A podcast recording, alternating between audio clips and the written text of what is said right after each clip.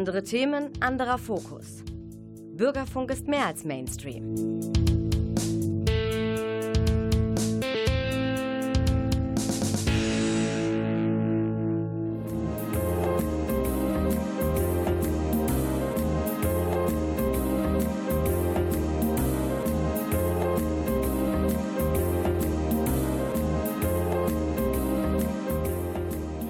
Der Lesewurm.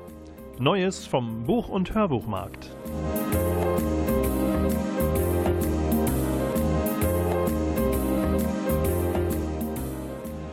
Präsentiert von Volker Stephan.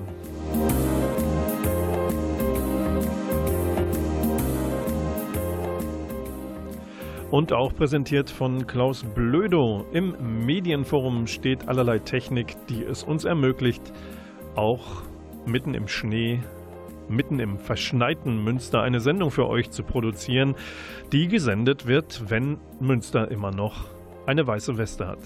Ja, herzlich willkommen in der Februarausgabe unserer süßen kleinen Sendung. Ich muss gestehen, heute Morgen, seht's mir nach, habe ich schon nach Bier gerochen. Der Klaus Blödo wird mich in der Technik daran erinnern, dass ich dieses kleine Rätsel, was euch durch die Sendung begleiten soll, noch ein wenig, dass ich das bitte am Ende auflöse. Klaus, schreib's dir bitte auf, gib mir ein Zeichen.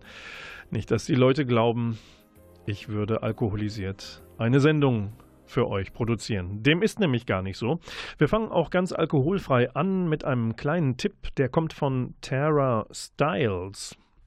Ihr hört es vielleicht, sie kommt nicht aus äh, Münsterangelmodde, sondern es ist eine US-Amerikanerin, eine Yoga-Lehrerin und die hat gerade bei Knauer Balance herausgebracht Detoxing mit den wunderbaren Untertiteln Reinige deinen Körper, kläre deinen Geist. Und bevor wir in das 28-Tage-Programm, was sie uns vorschlägt, hineinschaut, ähm, habe ich eine wunderbare Stelle gefunden für euch. Und zwar, nein, sagen wir zuerst, 28 Tage lässt sich wunderbar in vier Wochen aufteilen, was ein Zufall.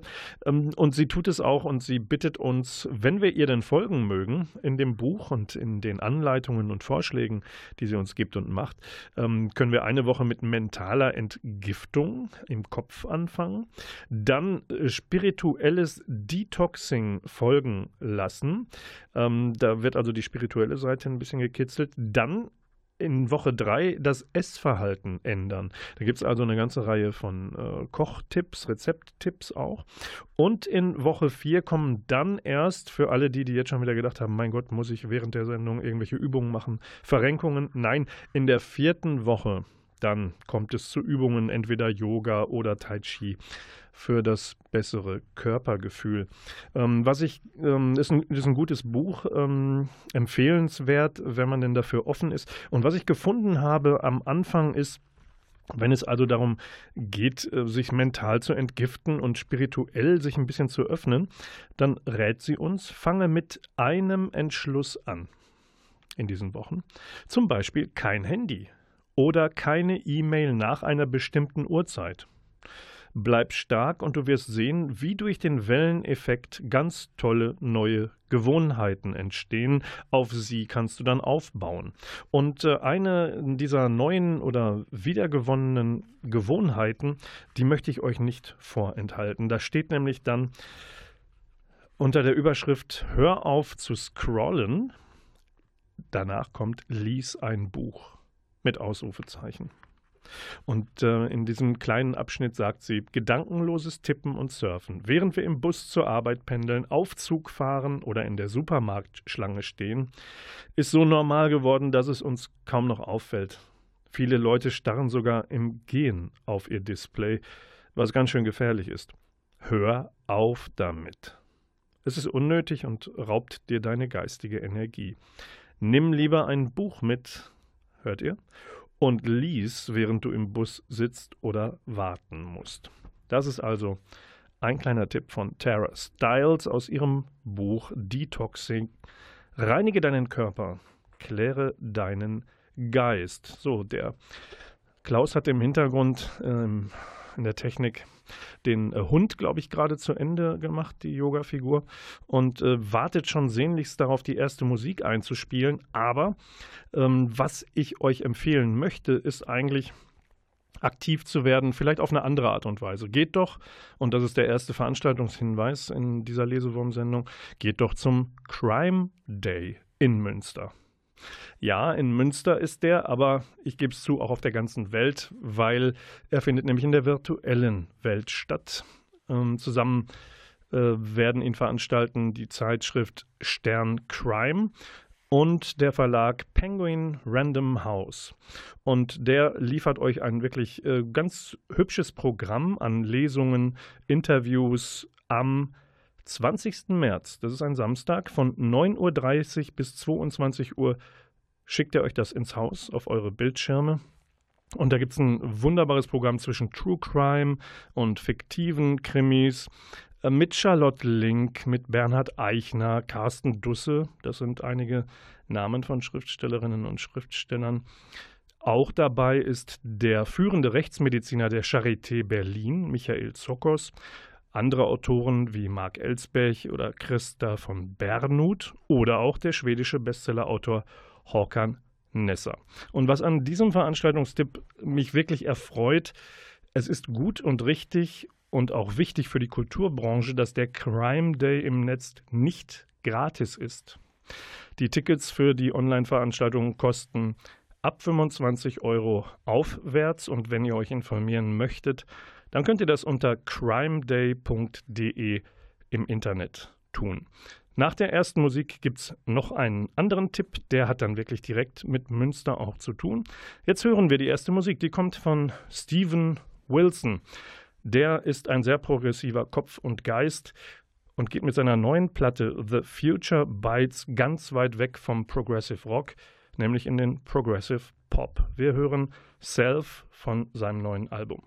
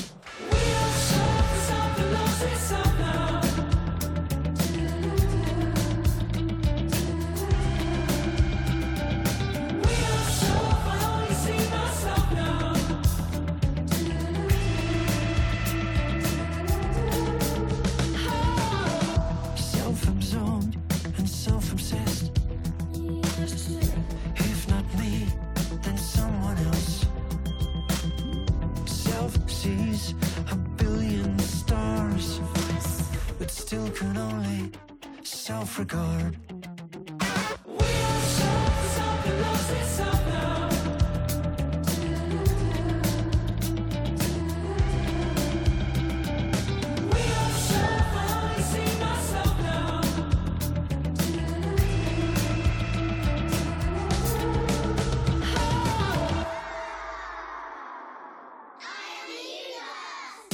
Steven Wilson mit neuen Tönen von seinem gerade erschienenen Album The Future Bites. Der Lesewurm hat sich dick eingemümmelt und äh, versucht irgendwie über die verschneiten Straßen und Gehwege zu kommen, ohne dass jemand mit seinen dicken Stiefeln auf ihn tritt.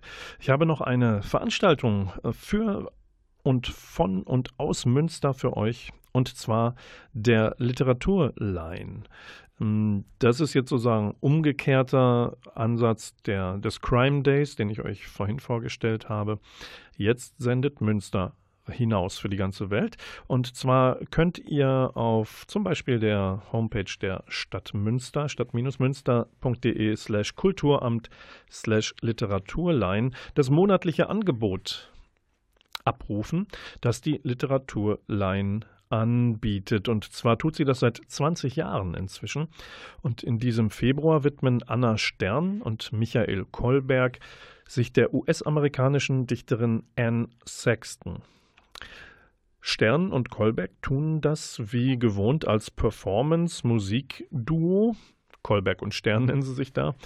Und ähm, dieses Duo hat die Stationen Kunstakademie Münster, Kreativhaus, Theater Münster hinter sich und seine, ja, wenn man so will, Heimat im Pumpenhaus im Theater hier in Münster gefunden. Und die Literaturlein bietet zu Anne Sexton, dieser streitlustigen Diva, ähm, ein Intro und vier Stücke aus einer Performance, die seit 2012 mehrfach äh, zu sehen waren, unter anderem auch im Theater im Pumpenhaus.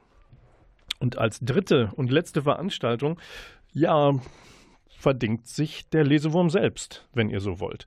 Und zwar haben wir drei Bücher zu vergeben, die von Münsteraner, einer Münsteranerin und einem Münsteraner stammen. Andrea Timm und Christa Glück haben nämlich zusammen ihren dritten Krimi herausgebracht. Und äh, der heißt in diesem Fall Mord in der Klosterkapelle mit dem Untertitel Das Geheimnis des Sebastian Kneip. Es ist ein Krimi.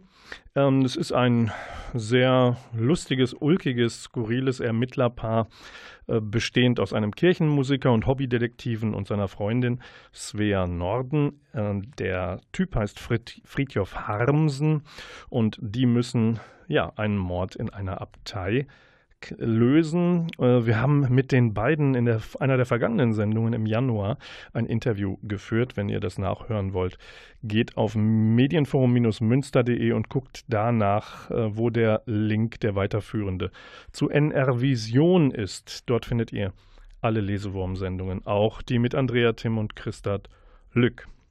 Und wenn ihr eins dieser drei Bücher haben möchtet, dann schreibt doch bitte eine E-Mail bis zur kommenden Sendung, wir sagen mal bis zum 3. März um 23.59 Uhr sendet ihr bitte eine E-Mail an radio.volker-stefan.net. Volker-Stefan, der Stefan hat ein PH. Da bitte eure Kontaktdaten inklusive einer Telefonnummer bitte. Und äh, wenn eure E-Mail von einer Glücksfee ausgewählt wird, dann melde ich mich bei euch gehen mehr Mails ein als Bücher vorhanden, muss die Glücksfee vorher einmal auswählen, beziehungsweise dreimal. So, und dann gucken wir doch nochmal in andere Krimis oder in einen, den ich euch mitgebracht habe, der ähm, mit Michael Zuckus zu tun hat. Zuckus, habe ich eben gesagt, äh, der nimmt teil an dem Crime Day im März und äh, hatte ich euch den vorgestellt als Leiter der Rechtsmedizin der Berliner Charité. Der hat noch einen ganz anderen Auftritt. Neben dem Crime Day, gerade an der Seite von Florian Schwieker, hat er seinen ersten Justizkrimi vorgelegt. Bei Knauer. Schwieker ist nun im wahren Leben ausgebildeter Strafverteidiger. Inzwischen schreibt und rezensiert er Krimis. Und zusammen haben sie herausgebracht Die siebte Zeugin.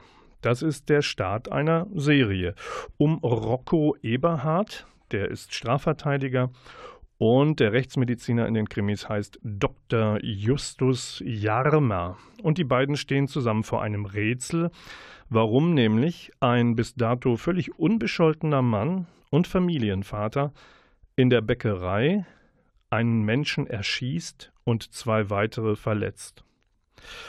Was das Ganze erschwert, die Ermittlung, ist, dass er, der Täter, vor Gericht nichts aussagt. Und Verteidiger ist dieser Rocco Eberhard. Und er kommt nicht weiter, bis der befreundete Rechtsmediziner Jarma schließlich eine Spur entdeckt, die etwas Überraschendes zutage fördert.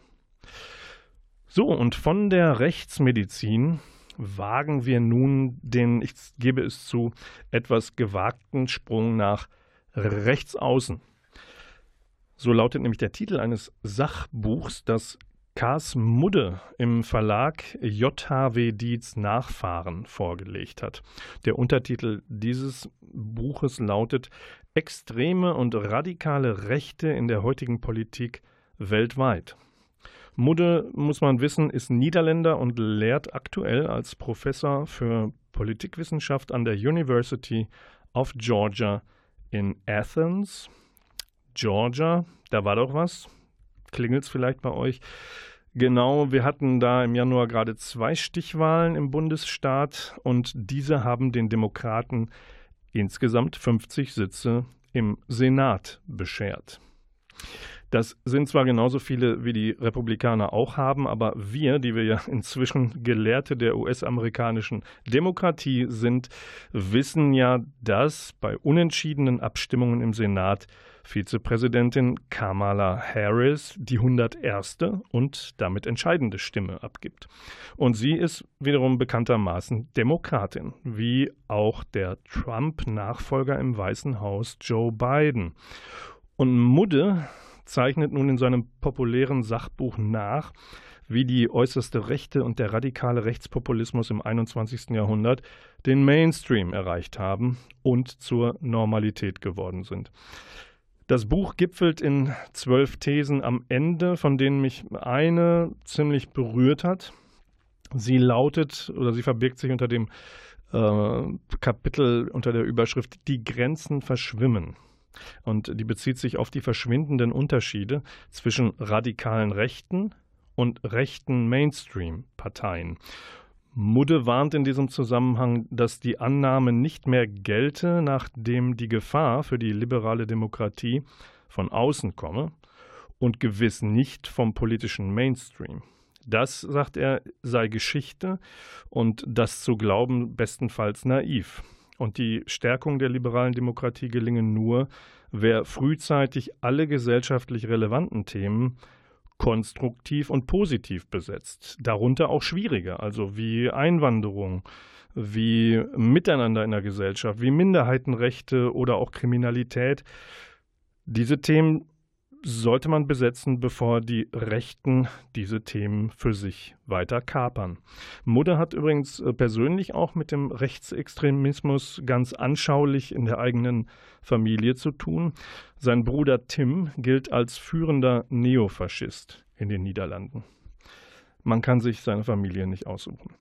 Ja, und nun, um den Kreis zu schließen, kümmern wir uns auch musikalisch nochmal um Georgia, den Pfirsichstaat in den USA. Wir hören von der guten alten Annie Lennox, ihr kennt vielleicht noch die Eurythmics, Georgia on My Mind von ihrem etwas älteren Album Nostalgia.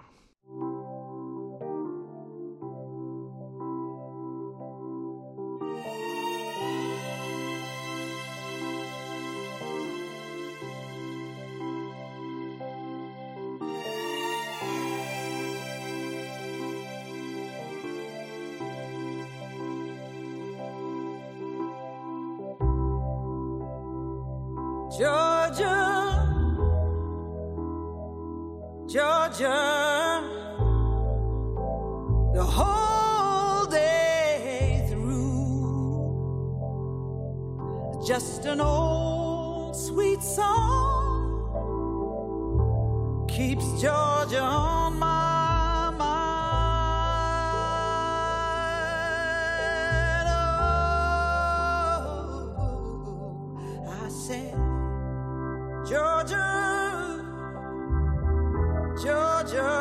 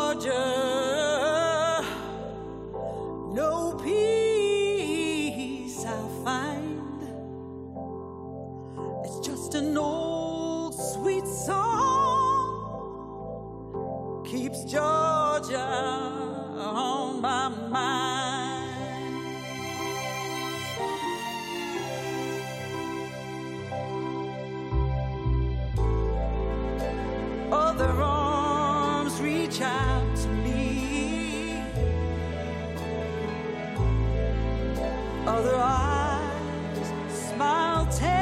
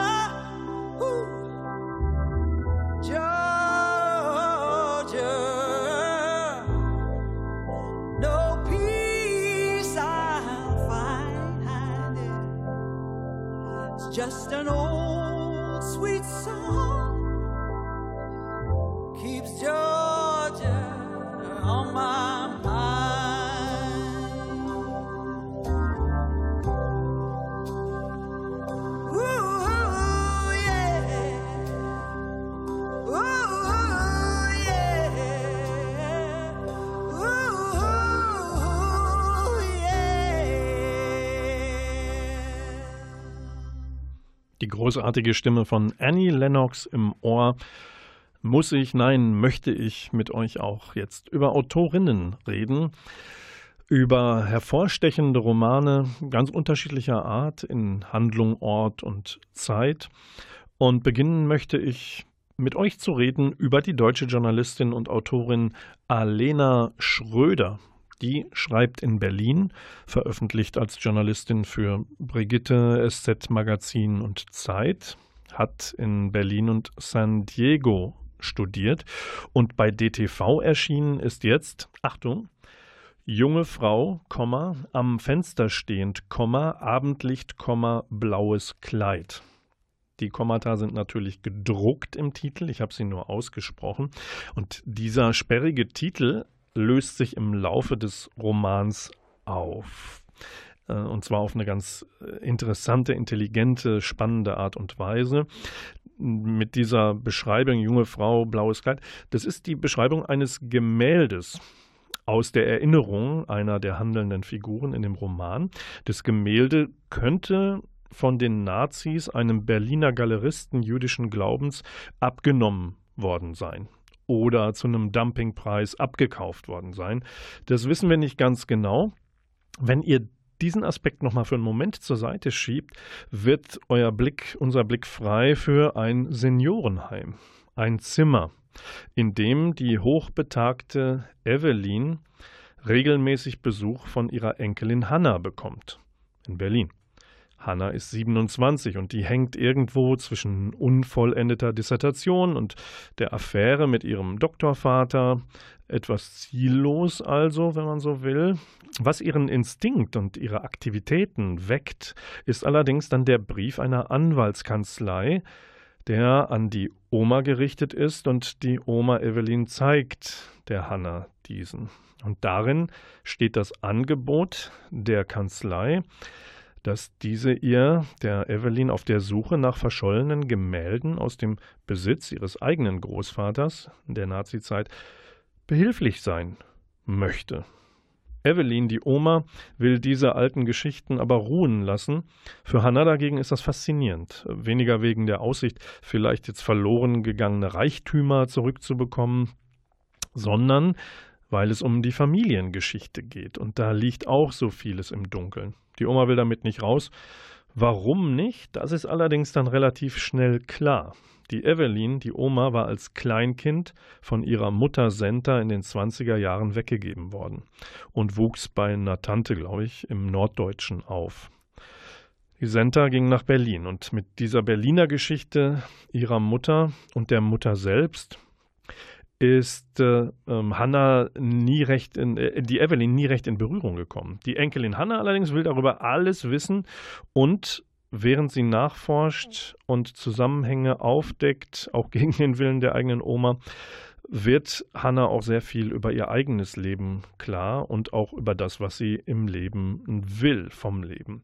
Das ist eine wirklich kluge Verknüpfung von Lebens- und Zeitgeschichte, ganz unaufdringlich auf der einen Seite, eindringlich auf der anderen, unbedingt lesenswert. Genauso wie noch ein Roman einer Frau, ein Debüt, bevor wir kurze Pause mit einer nächsten Musik machen. Wir schauen da auf die Shortlist des Man Booker Preises des Jahres 2017 zwar, aber auf Deutsch ist das Romandebüt von Fiona Mosley frisch raus im Dezember 2020 bei BTB erschienen. Und wir reden über den Roman Elmet. Und wir reden über eine Autorin, Mosley, die nach ihrem Studium in Cambridge eigentlich zur Buchhändlerin geworden ist. Aber dann fing sie an, im Zug das erste Kapitel zu schreiben. Ich glaube, aufs Handy zu tippen. Und äh, dieses, das Setting, Elmet, das scheint wie aus der Welt gefallen zu sein. Ähm, weil es spielt in der Jetztzeit. Man fühlt sich allerdings fast zurückversetzt in dieses Elmet, ähm, das in der nordenglischen Grafschaft Yorkshire liegt. Und Elmet war mal ein unabhängiges Königreich. Das letzte keltische übrigens auf der Insel.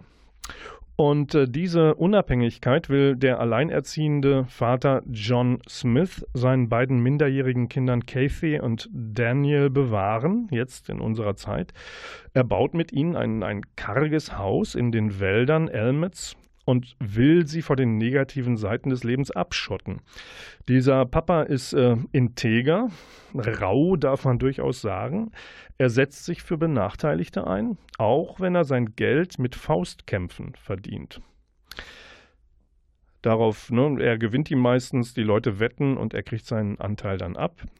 Er ist bloß mit diesem Haus, was er in den, in den, äh, in den Wald gesetzt hat, ist er irgendwann einem der Honoratioren der Gegend ein Dorn im Auge. Und ab einem gewissen Zeitpunkt will dieser Großgrundbesitzer, Besitzer, ja, Besetzer vor allem, und Besitzer die dreiköpfige Familie aus ihren bescheidenen Verhältnissen vertreiben. Wir ahnen, dass das Ganze vielleicht nicht ganz gut ausgeht, denn der, schon der Prolog zeigt den jungen David auf der Flucht. Elmet heißt es in dem, in dem Vorwort, in dem ersten Eindruck, ist in Rauch aufgegangen. David sucht sie, von der wir nicht wissen, ob das seine Schwester ist oder eine frisch entstandene Liebe. Ein unglaublich tolles Buch. Heißt Elmet und wir machen eine kleine Pause mit der nächsten Musik und gehen darüber zu Arian. Und ja eigentlich einem Schotten. Wir bleiben also auf der Insel, nämlich zu Fish. Das ist der erste Sänger von Marillion. Was hat der mit Arian zu tun, mit Arjen Lucassen, dem Niederländer? Nun, Arian ist äh, Erfinder von großen Rockopern und so eine ist auch Electric Castle, ein Album gewesen. Das hat er jetzt als Electric Castle Live and Other Tales herausgebracht. Das rankt sich um zwei, drei, vier Tage Aufführungen in Tilburg in den Niederlanden im September 2019. Großes Spektakel mit aufgebauter Burg und, und, und. Und wenn er schon Gäste sich einlädt, da hat er immer so unglaublich viele Sängerinnen, Sänger, also da sind gefühlt 100 Leute auf der Bühne äh, alles Musikanten. Und äh, wenn er da schon Fish dabei hat, den er auf dem Electric Castle Album seinerzeit vor 20, 25 Jahren eingeladen hatte, mitzusingen. Und wenn er schon zu der Live-Aufführung kommt, dann bitte doch auch noch einen Bonussong. Ja, und der, wen hat er sich ausgesucht? Den Klassiker-Hit von Marillion. Kaylee hören wir jetzt live.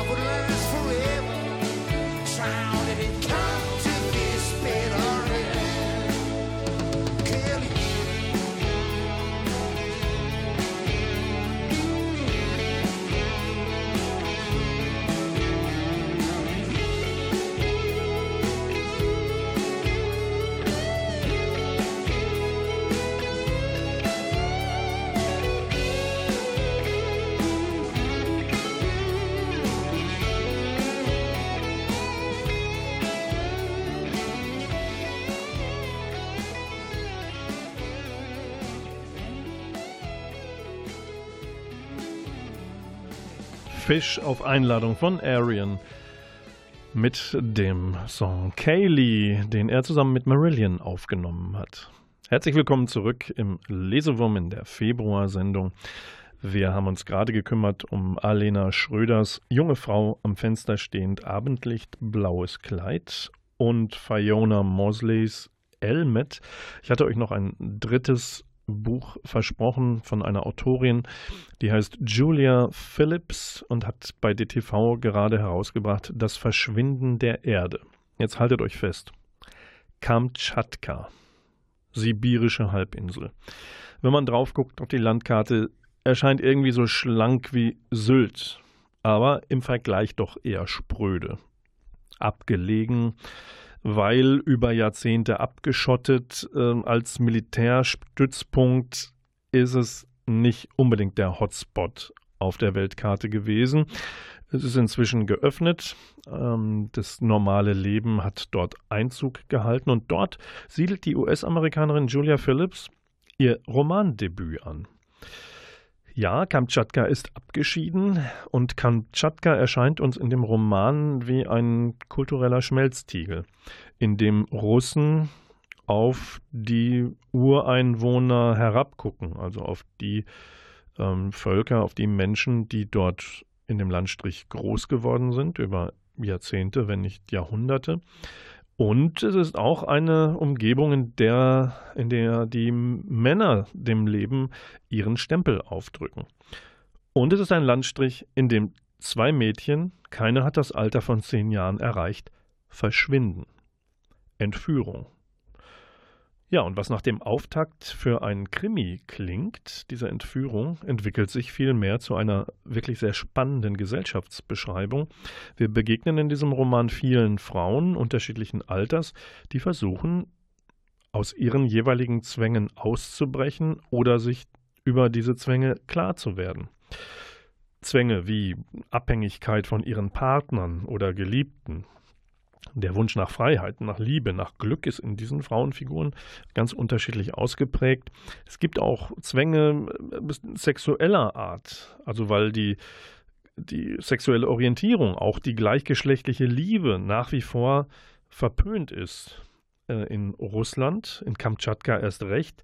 Und sie ist offensichtlich nur in der Anonymität der Metropolen halbwegs gefahrlos auszuleben ganz, ganz verschiedene Dinge kommen bei diesen verschiedenen Frauen zusammen und die, diese Gedanken vieler Protagonistinnen, die drehen sich immer wieder um sich und ihr eigenes Leben, sind aber auch verknüpft mit der Entführung der beiden Mädchen vom Anfang, äh, die da eine direkte oder eher indirekte Beziehung zu haben. Und wir als Leserinnen und Leser, wir schauen wirklich super wie mit einem Brennglas auf diese Stadt Petropavlovsk und auf Kamtschatka als Halbinsel äh, herunter. Und diese, diese Exotik, diese Halbinsel, die erscheint uns auf einmal gar nicht mehr so fremd, abgelegen und weit entfernt. Und warum das eben uns so nahe geht, das liegt daran, dass es ein großartiges Debüt von Julia Phillips ist. Unbedingt lesen. Äh, was ihr auch lesen könntet, wenn ihr es oder vielleicht hören, lieber hören wollt, dann ähm, steige ich euch doch mit euch direkt ein in die Hörbuch Top 5. Und äh, zwar beginnen wir da im Monat Februar mit Platz 5 und Horst Evers ist zurück. Großartiger Typ äh, und der liest sein eigenes, sein neues Buch. Wer alles weiß, hat keine Ahnung. Erscheint bei Argon. Und besonders hübsch finde ich da gleich zum Einstieg. Da telefoniert er mit Google. Der kriegt einen Anruf und Google, wir ahnen es, weiß alles über Horst Evers. Und von daher muss Google den Horst Evers auch gar nicht so groß davon überzeugen, dass er gegen seine weitere Bewachung, Durchleuchtung, Überwachung im Internet, im Digitalen, dass er da am besten gar keine Rechtsschritte einleitet. Weil führt ja zu nichts, ne? Ja, nee, ist klar. Also alles in der neuen Medienwelt ist nicht sicher bei Horst Evers, vor allem wir Userinnen und User nicht. Ein großer Spaß. Platz 4 im Februar der Hörbuchcharts im Lesewurm belegt George Orwells 1984, gelesen von Christoph Maria Herbst. Vorwort stammt vom grünen Politiker Robert Habeck. Und ihr erinnert euch, das ist ein Klassiker 1984, handelt von einem ja, fast perfekten Überwachungsstaat, äh, wird erzählt am Leben von Winston Smith. Der ist Mitarbeiter des Ministeriums der Wahrheit. Und er schreibt Geschichte um. Das ist sein Job so lange, bis er gegen das System aufbegehrt. Ihr ahnt wahrscheinlich, wie es ausgeht, aber wer es noch nicht kennt, möge es sich anhören. Wir müssen übrigens reden, Frau Doktor, sagt eine Doktorin selbst zu uns, nämlich Dr. Med Jael Adler.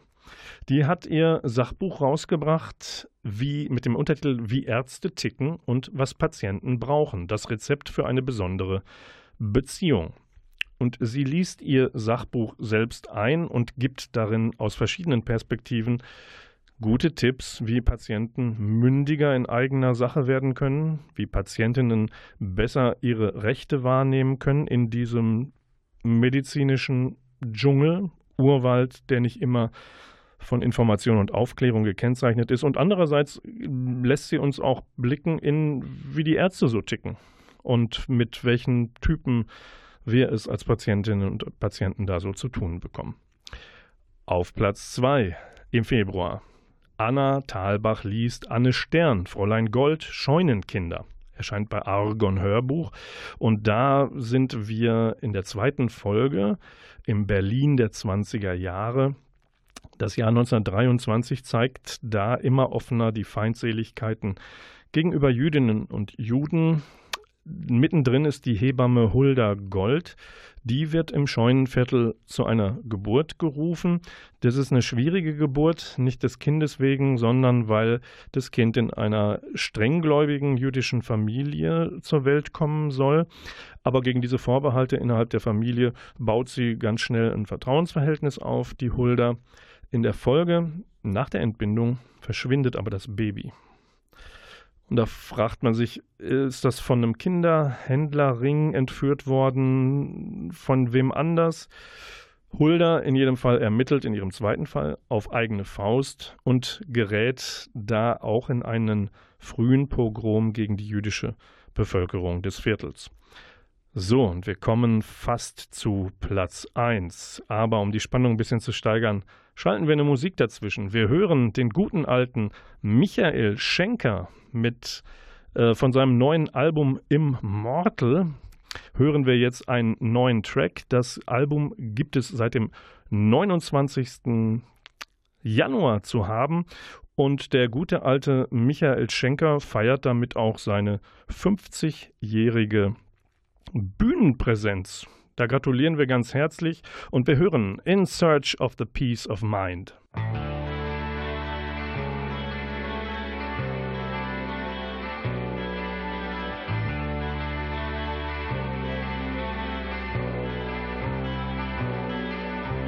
when I'm alone and I am feeling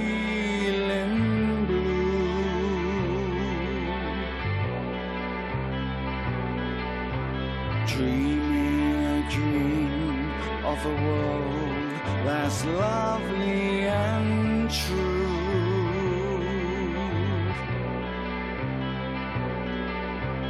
Faintly the dream of a true and the wonderful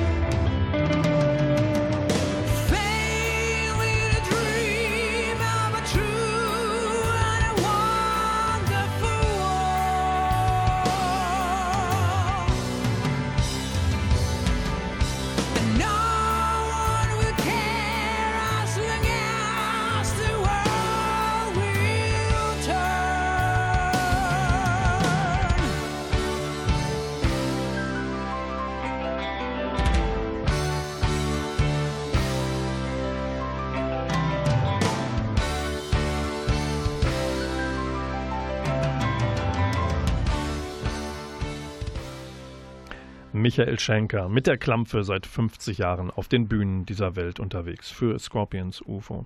So.